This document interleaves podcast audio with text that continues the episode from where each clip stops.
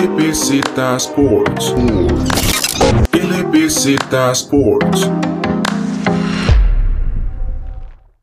Bienvenidas y bienvenidos a un nuevo episodio en LBZ Sports y continuamos con las previas de los campeonatos a nivel internacional. Ahora cambiamos de deporte y nos vamos al baloncesto y a Estados Unidos con la NBA. Ya este lunes que viene comienzan los playoffs en Orlando y dado que ya la conferencia del Este eh, están listos los los enfrentamientos. Vamos a comenzar con esta serie el día de hoy y después subiremos otro podcast con la conferencia del oeste. Como siempre, aquí me acompaña Alejandro Chandi para este episodio. Hola David, hola a todos. Aquí vamos a discutir la, los playoffs del, del, este. Comenzamos con el primer partido, David, de un solo. Vámonos de una vez, aquí no hay mucho que hablar antes de, de comenzar con, con, las series. Aquí vamos primero entonces con Milwaukee, los Milwaukee Bucks contra el Orlando Magic que es la, la, serie entre el primer lugar y el octavo. A lo largo de la temporada regular, estos equipos jugaron entre sí cuatro veces y los Bucks resultaron victoriosos en todos los partidos. Además, la diferencia de puntos en el marcador en las victorias tiene un promedio de 17 puntos, entonces podemos notar ya desde el principio que aparte de ganar las series, las gana bastante contundente. Creo que un factor va a ser eh, que Milwaukee ha dominado a casi todos los equipos del este en realidad y ha sido un equipo, equipo dominante ofensivamente y defensivamente. ¿Qué han dicho de Yanis? ¿Va a jugar desde el primer partido? Sí, Yanis nada más lo sancionaron ahora en, en el último partido de, de, estos partidos de temporada regular por el altercado con Mo Wagner en el partido contra los Wizards, pero ya para esta serie sí tiene luz verde para jugar. En estos ocho partidos de la burbuja, y como les dije, ya estos estamos grabándolo desde antes, entonces todavía los partidos no se han terminado de jugar. Orlando tiene un récord de dos victorias y cinco derrotas en lo que se ha jugado la burbuja, mientras que Milwaukee tiene tres victorias y cuatro derrotas. Si bien los Bucks no,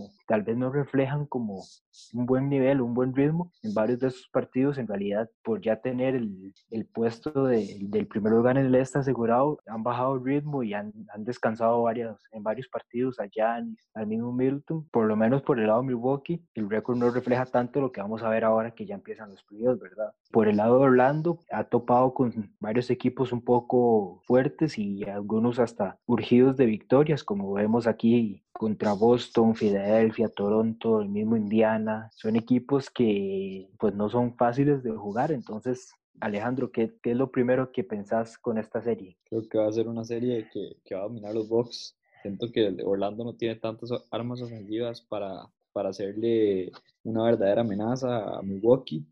Y hay que ver, hay que ver, depende mucho Orlando de lo que, lo que pueda hacer su, su centro. Busevich, que es un gran jugador ofensivamente, pero ¿quién más está ahí? ¿Quién es la otra arma ofensiva de Orlando? O sea, podemos pensar en un Fournier o un Gordon o hasta un Markel Fultz, pero es algo poco, poco esperado y parece que los Bucks van a clasificar sin ningún, sin ningún problema. La parte de Vucevic en realidad es difícil, un Terren Ross que puede venir un uno que otro partido y anotarte 20 puntos desde la banca, o, pero sí es algo que Orlando no, no tiene tal vez ese poderío ofensivo que le podría favorecer en esta serie. Defensivamente, pues tienen ciertos jugadores que uno diría podrían tratar de contener a Giannis, o jugadores tal vez un poco eh, más grandes como Mo Bamba, eh, mismo Vucevic o Aaron Gordon, pero si te concentras mucho en Giannis y dejas también a los demás jugadores, que siento yo es lo principal, porque como mencionas, los Bucks y Giannis en esta serie en realidad no van a tener mucho problema y yo siento que aquí lo más importante para los Bucks es que no dependan de Giannis todo el partido, sino que puedan reducirle un poco la carga y que sean los demás compañeros los que se encarguen más del, del partido para que Giannis pueda, para que los, ellos agarren ritmo y Giannis no se desgaste desde el principio y pueda tener más energía para los siguientes partidos como en semifinales o finales de conferencia que van a tener eh, contrincantes un poco más fuertes. Creo que un jugador clave para los Bucks es Chris Middleton es un jugador que nunca, durante las series que ha tenido Milwaukee de playoffs, no ha sido el jugador clave del All-Star que es en realidad. Y creo que en esta serie de Orlando le va a favorecer porque para jugar a Chris Middleton hay que jugarlo en los momentos más importantes, entonces creo que este no va a ser el momento para decir si Chris Middleton es un jugador top o no lo es. Los, los números dicen que sí, pero los momentos importantes dicen que no, y esa es la mayor debilidad de Milwaukee. Si no está Giannis, ¿quién es el otro que va a estar? Porque Eric, Eric Bledsoe no es un scorer nato, y, mientras que Chris Middleton sí. Entonces hay que esperar a ver qué, qué va a pasar con este, este guard de Bucks. Middleton es un jugador que, como dicen en sus momentos importante le ha hecho falta, incluso por en las temporadas ha tenido ciertos partidos de 50 puntos o más, pero es algo tal vez un poco inconsistente y no, no es un jugador que todos los, todos los partidos te dé la misma producción. Con esto, este, esta serie suena como que no, en realidad no hay, no hay mucho de qué hablar. Eh, Alejandro, ¿cuál es tu predicción? Entremos de una vez y cuál es tu predicción para, este, para esta serie. Bueno, yo creo que Milwaukee va a ganar, va a ganar contundentemente, va a ser una barrida, 4 a 0. O sea, cuatro partidos ganados de Milwaukee, cero ganados de Orlando Magic. Yo lo veo por el mismo lado, tal vez un partido que, que pueda ganar el, el Magic a lo, último, tal vez cuando ya vayan 3-0 y Milwaukee se relaje un poco, pero si no, si no es eh, un 4 a 0, si de juego 5 no pasan y, ya, y Milwaukee se deja, se deja la victoria rápido. Creo que este es de los partidos más desnivelados que hay en, en, el este. No tanto por, claramente porque es el primero contra el octavo, pero en el lado oeste va a estar más parejo, eso es lo que me refiero. Entonces, ah, sigamos con los siguientes, que van a estar más bonitos. El siguiente partido es Toronto contra Nets. ¿Qué opina de esta serie, David? Bueno, en este, eh, aplicando el mismo, lo mismo que dijimos con, con el pasado, a lo largo de, de esta temporada regular, los, estos equipos se enfrentaron cuatro veces, tres victorias para Toronto y una para Brooklyn. En los partidos que ambos han jugado en la, la burbuja en Orlando, Brooklyn sorpresivamente porque aparte que obviamente no están ni KD ni Kyrie Irving, también varios jugadores como eh, DeAndre Jordan y Spencer Dinwiddie decidieron no viajar a Orlando y pues terminaron rellenando con varios jugadores como Jamal Crawford, Tyler Johnson, Michael Beasley, que lo firmaron para estos partidos, pero por dar positivo se tuvo que retirar también. Sorpresivamente han logrado cinco victorias.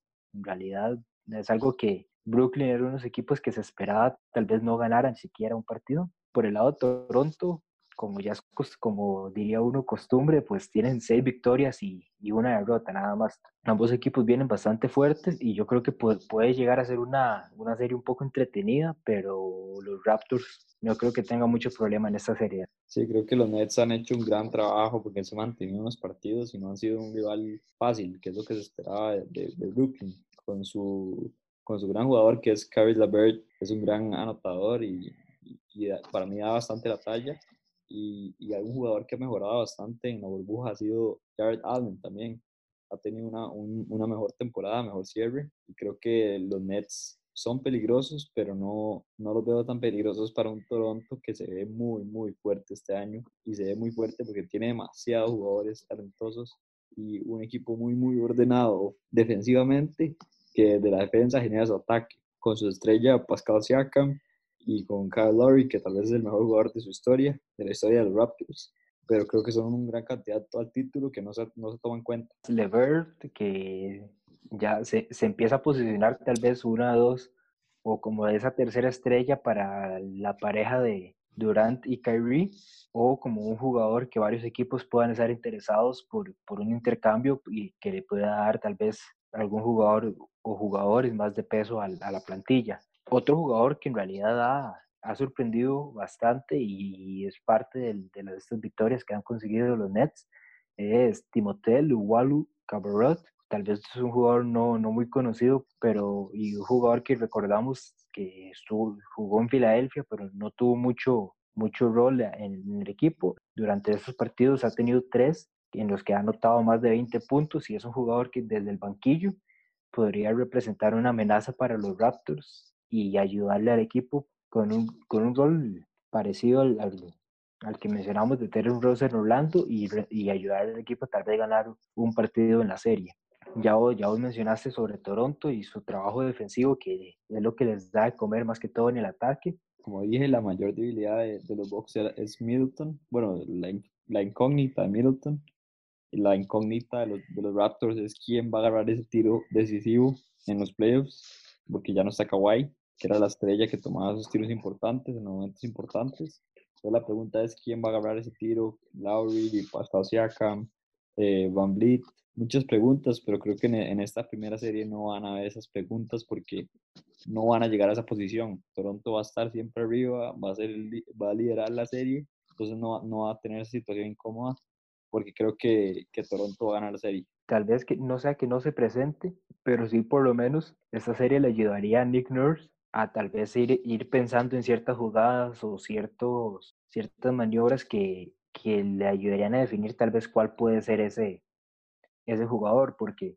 por talento uno iría a Pascal Siakam, pero por el sistema de juego que tienen los Toronto Raptors, que desde la salida de Kawhi ha sido un, un equipo muy en conjunto, que todos aportan por ese lado, siento que ese partido podría, esta serie podría ayudar tal vez a, hacer esa separación de ver cuál, si tal vez el eh, Siakam es ese jugador que, que toma la batuta, dice, denme a mí el balón y déjenme definir esto. Entramos entonces ahora con, con las predicciones. Alejandro, ¿cuánto queda esta serie? Yo creo que la gana Toronto, como dije, y creo que se la lleva 4 a 1. Creo que Brooklyn le va a sacar un partido y va a estar muy cerca de sacarle un segundo, pero no va a ser un rival fácil para Toronto, pero sí siento que el equipo de, de los Raptors es, es, mejor y más completo. en, en, este yo concuerdo con vos en, en eh, que termine en el juego 5. Quién sabe, tal vez un juego 6, pero lo dudo mucho. No creo que Toronto se quiera tal vez arriesgar tanto y, y en el momento en el que Brooklyn gane ese partido, tal vez ya se ponga más serio y, y termine ya de cerrar, cerrar la serie. Y ahora pasamos de estas dos series que son un, po un poco las, tal vez las más aburridas o de menos interés de, de diría yo, diríamos de todos los playoffs, ¿verdad? Vamos ahora entonces con los dos partidos, las dos series principales que nos traen esta conferencia del Este. Y empecemos entonces, ¿qué mejor serie que los Boston Celtics contra los Philadelphia 76ers? Alejandro. Sí, va a ser una serie bastante competitiva. Ojalá que los Sixers presenten. Bueno, no sé si va a jugar Ben Simmons, que han dicho que va a poder jugar el primer partido o no. Eh, Simmons todavía no se sabe. No, decimos todavía no se sabe nada sobre si puede o no jugar. Bueno, va a ser un gran factor porque pueda o no jugar, quién sabe qué tan bien va a llegar, ¿verdad? O sea, una cosa es lograrse recuperar y otra cosa es tener buen ritmo de juego, pero creo que ojalá los Sixers presenten un, un, buen partido y logren competirle a Boston porque en la burbuja no han tenido buenos partidos, han perdido gran, grandes mayoría y creo que los Sixers tienen muchos problemas, muchos problemas y por eso están de sexto lugar porque el talento lo tienen, pero, pero tienen problemas, tienen problemas con sus figuras y creo que cuidado Boston le da, le da una paliza en esta serie. Bueno, ya mencionabas que los Sixers no han sido tal vez el mejor equipo en, esta, en, esa, en estos tiempos en la burbuja. De hecho, por el momento los en los siete partidos que han jugado, tienen solo tres victorias y han, perdido en cuatro. Eh, por el lado de Boston, esos tienen cinco victorias y solo han perdido en dos. Y en cuanto a temporada regular y los enfrentamientos previos a la cancelación de la temporada, se enfrentaron cuatro veces también. Y aquí los Sixers ganaron en tres. Pero hay que tomar en cuenta que ahora eso que mencionas de las lesiones, pensemos, todavía no se sabe qué, de qué va a pasar lo último que se dijo era nada más que estaba fuera por tiempo indefinido. Volvemos entonces con, el, con Embiid y el tema de las lesiones. Contra Portland sufrió una lesión en el tobillo, incluso jugó apenas cinco minutos en ese partido y después se perdió el partido contra Phoenix. Y, y, el momento que regresa contra Toronto salió por una lesión en su mano. En este partido jugó 14 minutos más o menos y todavía se está la duda, muy probablemente juegue, pero está la duda uno de que pues tiene un par de molestias, una en el tobillo y ahora en la mano y a ver cómo, cómo eso le puede afectar en su juego. Qué malas noticias para los Sixers. Siguen las malas noticias y sigue complicándose la serie. Las que Boston es un equipo muy fuerte en el este porque lo que tienen son muchos jugadores que pueden tropear 20 puntos y no es una sorpresa. O sea, si Jalen Brown en una noche anota 20 puntos, quién se va a sorprender, o Gordon Hayward, o Jason Tatum, o Kemba Walker. Incluso ahora que decís eso, pues los, los Celtics a lo largo de esta temporada, en realidad, Tatum, Brown y Kemba son tres jugadores que están promediando más de 20 puntos por partido. En realidad, de los pocos equipos que, pues, que tienen tal vez esa dicha de por lo menos ofensiva no les hace falta. Exacto, y Hayward en esta, en la burbuja ha mejorado bastante en realidad. Ha tenido buenos Y- partidos y ha agarrado ritmo. Y, y es un equipo, es un, es un jugador ya con experiencia. Todos lo recordamos de su tiempo en Utah, antes de irse a los Celtics y pues tener esa lesión en, en lo que fue su primer partido con el equipo. Además, tenemos también a un Jason Tatum que es, pues ya, ya figura como la principal estrella de este equipo. Exacto, tenemos muchos jugadores ofensivos muy buenos y defensivamente también. El caso de Marcus Smart, que es un gran defensivo, tienen muchas armas a tanto al ataque como en defensa.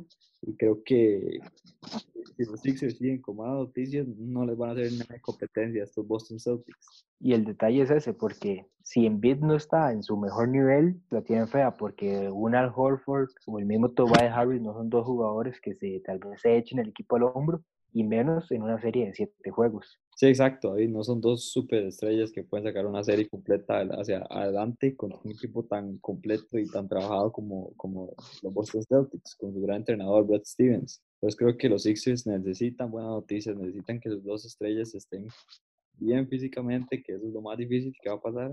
Esa es la única forma que puede competir los Sixers contra ese gran equipo. Es, esta es una de esas series donde, y aquí, y aquí entramos con todo lo que se le ha criticado en Embiid, ¿verdad? Lo que siempre se lo que el mismo Shaquille O'Neal ha dicho en los programas de, de TNT, que pues esta es una serie más eh, teniendo, más que los Celtics tienen como poste sustituto a Enes Kanter, que es conocido por simplemente no defender. Entonces aquí es donde vemos tal vez la importancia que pueda tener Embiid y su juego en el poste si los Sixers quieren salir victoriosos. Exacto, es el matchup que le gusta Embiid y, y en caso de que juegue Canter, Embiid tiene bastante ventaja sobre él, pero esperemos que, que esté bien físicamente, pero es- no son buenas noticias para Filadelfia, no son buenas noticias que sus dos estrellas estén en duda para el partido y que tengan molestias. Una pésima forma de empezar la serie. También algo para tomar en cuenta, no tanto para esta serie, siento yo, porque tal vez es, es- esto de, de Embiid y Simmons ya le da cierta ventaja a los Celtics, pero algo que los Celtics tienen que tomar en cuenta para tal vez la segunda ronda, que si ganan, me parece que les, les tocaría enfrentar a los Raptors, es la salud que puede tener en la que llega Kemba. Kemba Walker estuvo con varias molestias en la rodilla durante el periodo del- de la cancelación y incluso ahora que volvemos a que volvimos a los partidos en la burbuja, Kemba su, tuvo restricción de minutos, incluso no jugó más de 20 minutos por partido. Sí, exacto, y es un jugador clave de los Celtics que ha llegado a sustituir a Kyrie, pero lo ha hecho de forma bastante bien, se ha comprado bastante bien al equipo y, y es una gran arma mucho en el, en el tiro de tres, es un gran tirador de tres que, que es muy habilidoso, entonces esperemos que, que esté bien físicamente, esperemos que todos los jugadores estén bien- físicamente para estos playoffs, para que estén bonitos y, y. Ahora, Alejandro, antes de entrar a las predicciones, como vemos, eh, tal vez los Sixers no están en mejores condiciones en cuanto a salud y aunque tal vez Tobias Harris pueda ser un- uno de estos jugadores que tal vez te dé unos cuantos partidos, que otro jugador en la planilla ves vos que podría tal vez sobresalir un poco más con la ausencia de Simmons y, y la duda que se tiene con Embiid, aparte de Tobias y Al Horford? Bueno, yo creo que Josh Richardson es otro jugador que puede marcar diferencia, o tal vez el, el que has mencionado vos en un, en un podcast, eh, Shake Milton, que es un buen jugador también, pero hay que esperar, siento que, que Filadelfia necesita dos estrellas, depende mucho de ellos. Ri- Richardson es interesante porque Richardson antes de, de llegar a Filadelfia, cuando estaba en Miami, tal vez estaba empezando a crecer, no, no un estatus de estrella, pero sí un estatus que por lo menos ofensivamente el equipo empezaba tal vez a, a depender un poco más de él. Ahora en los Sixers, pues obviamente el rol disminuye bastante y aunque ha tenido partidos muy buenos, incluso en esos partidos de burbuja, tuvo un partido contra Portland de 34 puntos y anotando seis triples en ese partido, que aunque lo perdieron, pues en parte él ayudó a que, a que el equipo pues se mantuviera y no, no fuera por mucho la diferencia. Sí, creo que es, es un jugador que es muy bueno ofensivamente, también es, es vertical defensivamente y creo que otra, otra clave de los Sixers también puede ser Tyus Taibo, que es una nueva estrella que está teniendo los Sixers, pero creo que no es tan, tan productivo ofensivamente como, para, hacer, para marcar tanta diferencia, pero creo que es un, es un gran jugador. El rol de Tybull ha sido más que todo en defensa, muy, muy buen defensor para mantener, mantener su defensa y aprovechar tal vez esos momentos, esas ventanas para interceptar pases o robar el balón y poder crear ofensiva a raíz de eso. Vamos de una vez, si te parece, con las predicciones, Alejandro. ¿En cuántos partidos y quién gana? Yo creo que se la va a llevar los Celtics y las predicciones dependen un poco de si va a jugar Simmons y Embiid. Si no juegan los dos, me voy con una barrida 4-0. En caso de que jueguen los dos, creo que, que se lo lleva Boston en cinco juegos. Yo en realidad los tenía. Simmons más que todo lo tengo descartado yo. No, no creo y se llega tal vez pueda hacer por ahí un tercer cuarto juego. Pero yo los tengo más que todos los que se llevan los Celtics en juego 6, mientras Embiid por lo menos esté sano. Siento que con Embiid por lo menos pueden ganar un par de juegos. Entonces yo me voy más por, por seis juegos y los Celtics son los que ganan. Vamos ahora con el último y el que para mí es mi favorito, no solo porque juega mi, eh, equipo, sino, sino también por un poco de el trasfondo que tiene tal vez esta, esta serie. Primero que todo, eh, no sé, vos si algún momento irás, irás a decir cuál es tu equipo favorito, a mí me da igual, pues yo, yo soy del Hit. Eh, y aquí, Alejandro, Indiana contra Miami. ¿Qué nos decís en primer lugar con esta serie? Indiana es un equipo también bastante bueno defensivamente y ofensivamente ha, ha tenido un nuevo, nuevo, progreso, nuevas estrellas, un gran cambio. Creo que una baja sensible va a ser la de Sabonis, que con él, cuidado con Miami, que, que lo tenían bien feo contra esos Pacers. Pero bueno, tiene grandes jugadores como, como Brogdon, eh, Víctor Oladipo, que está volviendo de su lesión poco a poco. Eh, también eh, TJ Warren, que está jugando una gran temporada ahorita en la burbuja, que a, a ¿cuántos está promediando? 37 creo que está promediando la burbuja. Y, también el, el, centro Miles Turner, que es un jugador de promesa, que va poco a poco porque lo que le falta es tiro, que es lo que tenía Sabonis, que era mucho más vertical por su tiro en media distancia, por lo menos. Turner no tiene tanto, pero es, es, bueno defensivamente. Los Pacers creo que, creo que tienen a su arma ahí, TJ Warren, pero lo raro es que TJ Warren no explota tanto contra Miami, ¿verdad? Porque el último partido que jugaron tuvo nada más, creo que fueron 12 puntos en todo el partido y en la segunda mitad no metió ningún punto. Entonces hay que ver porque a TJ lo, lo marca Jimmy Butler y Jimmy y TJ Warren han tenido unos roces ahí varias veces y han hablado mucho, mucho trash talk. Pero hay que ver, Miami es un gran equipo, tiene muchos, muchas jóvenes promesas y bastante young core.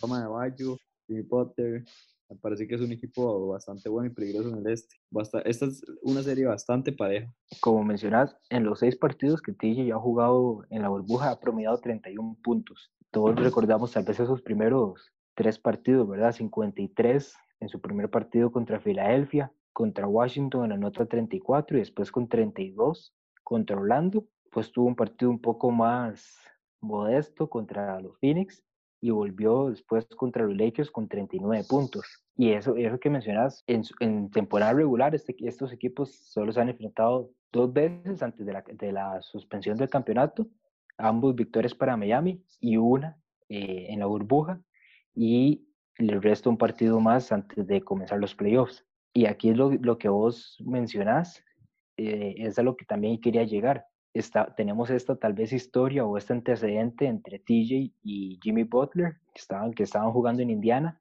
Jimmy en un momento que intenta ir al aro y ya TJ está por detrás, pues TJ lo, lo sostiene el brazo izquierdo y ahí Butler y como con la actitud que tiene, pues no, no se lo acepta y de una vez lo encara, ¿verdad? Apenas se pita la falta, Butler llega y encara a, a TJ Warren y se, obviamente se tiran frases y todo, ¿verdad? Y en ese momento es cuando los árbitros les pitan falta técnica a ambos jugadores. Después de eso, cuando retoman el partido, parecido a lo que hizo Butler ayer con Chris Paul, que cuando siente que algún equipo contrario le faltó el respeto a su equipo, él pues, pues se encarga de, de, de demostrar que con el hit, o por lo menos con él en el equipo, eso no va a pasar. TJ Warren vuelve a marcar a Butler y Butler prácticamente baja la cabeza y hace como, tirar, como tirar un cabezazo del pecho, pero mientras TJ lo, lo está marcando, como, disimula, como disimulándolo, pitan falta ofensiva y TJ Warren se va, al se va hacia donde Butler y le empieza a aplaudir.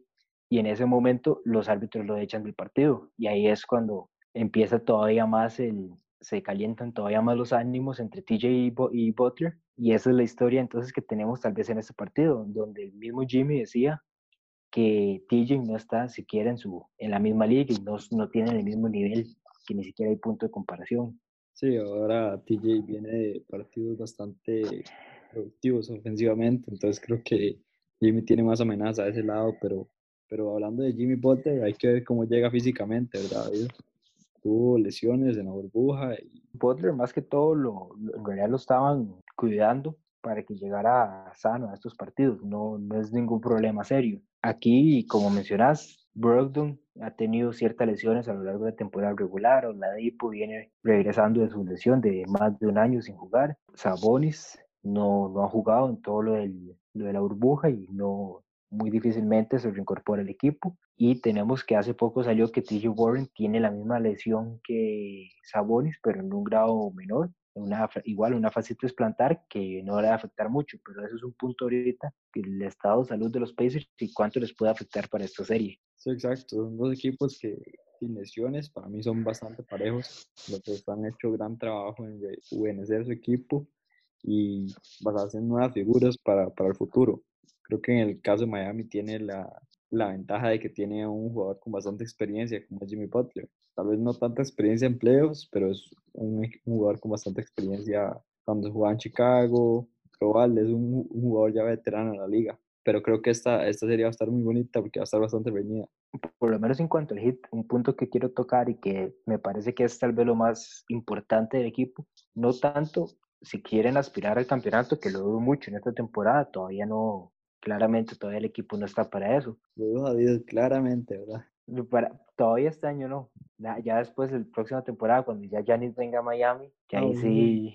Pero lo que, lo que quería tocar es el, el rol que han tenido que, que, que hemos visto en los tres jugadores jóvenes del equipo, Tyler Hero y Kendrick Nunn, los dos rookies de esa temporada, y Duncan Robinson que son tres jugadores que le han aportado bastante al equipo y que hay que ver cómo responden ahora cuando ya son las instancias de playoffs y cómo se toman tal vez esta presión eh, añadida en estos partidos. Es algo que tiene su ventaja Miami, ¿verdad? Que tiene tres tiradores de alta calidad, tres, y en una liga que ahora no es ningún secreto que el mayor factor y la mayor ventaja es tener buenos tiradores de tres y anotar de tres. Creo que eso es una gran ventaja para Miami. Lo ha hecho muy bien. Y Eric Spolstra es un gran entrenador entonces creo que Miami es una amenaza para cualquiera.